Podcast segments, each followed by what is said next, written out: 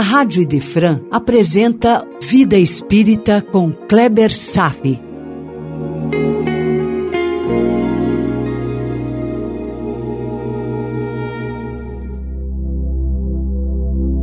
Os Mensageiros, capítulo 18, Informações e Esclarecimentos, parte 1.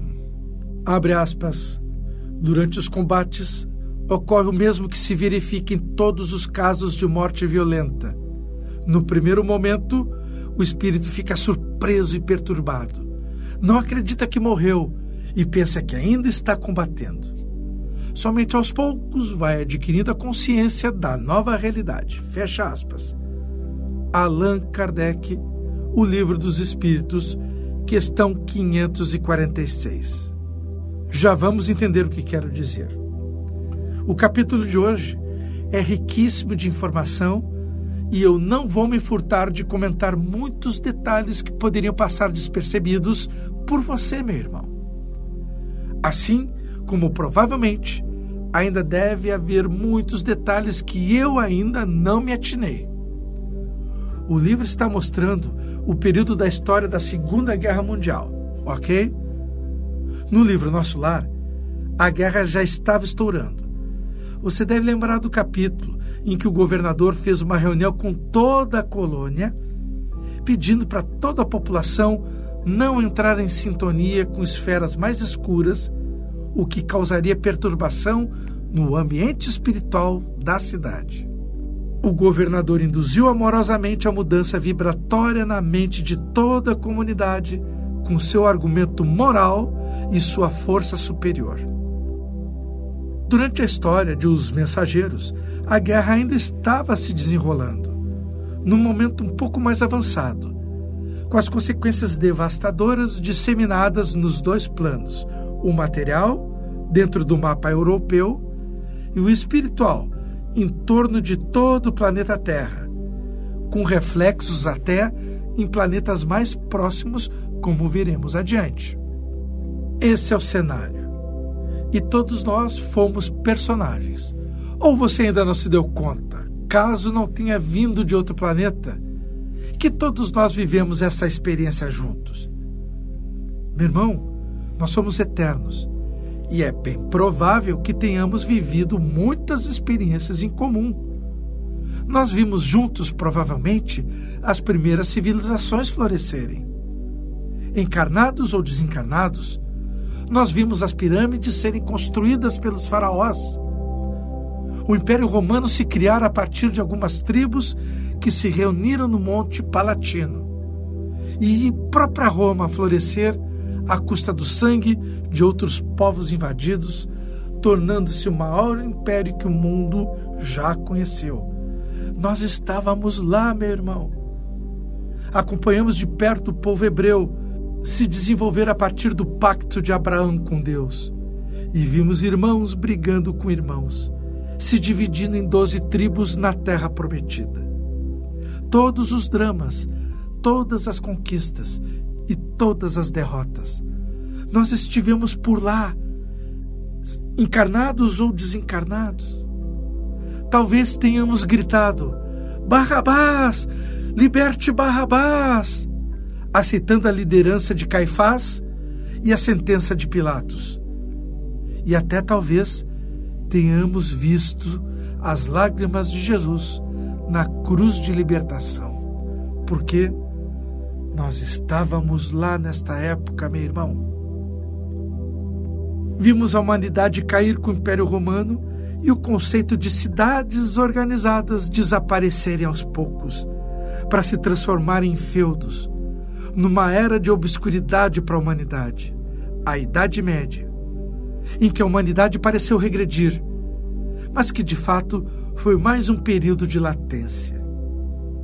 No final do período feudal, nasceu Francisco de Assis. E assim, a luz bruxulhante da nova era estava se restabelecendo. A luz que foi ganhando força na Renascença e se consolidou no Iluminismo. Meu irmão, nós estávamos lá. O que será que você fazia? O que será que você pensava nessa época? Estava encarnado ou desencarnado? E logo em seguida, podemos testemunhar o nascimento da terceira revelação no memorável 18 de abril de 1857, com a publicação do Livro dos Espíritos. E poucos anos depois da revelação vir à tona ao mundo, tivemos a Primeira Guerra. Agora, estamos lendo um livro cujo cenário humano se passa no transcurso da Segunda Guerra. Onde nós estávamos, meu irmão, nessa época? O Raul Seixas estava certo quando disse: Eu nasci há 10 mil anos atrás. Nós também nascemos há muitos milênios. Nascemos como Homo sapiens, cujos dados históricos contabilizam ter ocorrido há cerca de 300 mil anos atrás. Já fizemos uma grande caminhada e temos que nos parabenizar por todas as conquistas morais que atingimos juntos durante esse período. Muitos estavam aqui, outros tantos vieram de outros mundos, de outros planetas. Nos encontramos e reencontramos nessa epopeia transcendente, orquestrada pelo perfeito amor de Deus. Então, meu irmão, você realmente havia se dado conta dessas coisas? Como se encontrava a humanidade na época da Segunda Guerra? Não está muito diferente do como estamos hoje a não ser pela prodigiosa evolução tecnológica que inundou o mundo e o tornou pequeno e acessível a todos, num tempo instantâneo. Não somos mais locais. Estamos locais, mas com pensamento globalizado. Porém, isso não importa agora no momento. Importa saber o que se passava na espiritualidade naquela época. Aniceto, após um descanso curto, pretendia viajar com André Luiz e Vicente em direção à crosta para prosseguir com seus projetos de estudos e trabalhos. Mas Alfredo sugeriu que ficassem mais um pouco. Alfredo disse assim: aspas. Nossos aparelhos assinalam a aproximação de grande tempestade magnética ainda para hoje. Fecha aspas. O que, que ele está falando? Chuva à vista? São dados meteorológicos? Um livro publicado em 1944, Os Mensageiros, nos mostrando equipamentos para detecção de atividades magnéticas, como uma tempestade de relâmpagos ou algo do gênero. A questão não é a tempestade em si, e nem a demonstração da tecnologia avançada, naqueles anos em que o homem ainda nem pensava ir à Lua.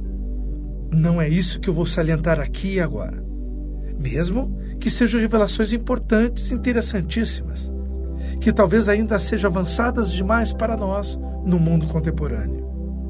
Não é isso que eu vou assinalar aqui. Eu vou destacar e reforçar as causas inteligentes destas tormentas magnéticas que foram detectadas.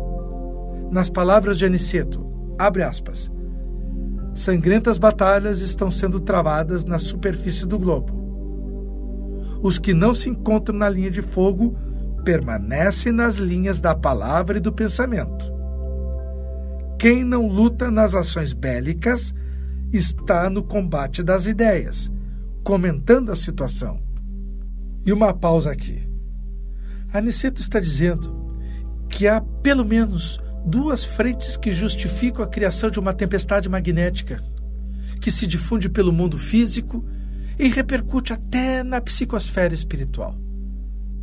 Ele está falando das ações como as lutas, os horrores da destruição, que criam consequências nos campos magnéticos e que atingem toda a humanidade, não só no local das batalhas, mas à distância, no ambiente espiritual planetário.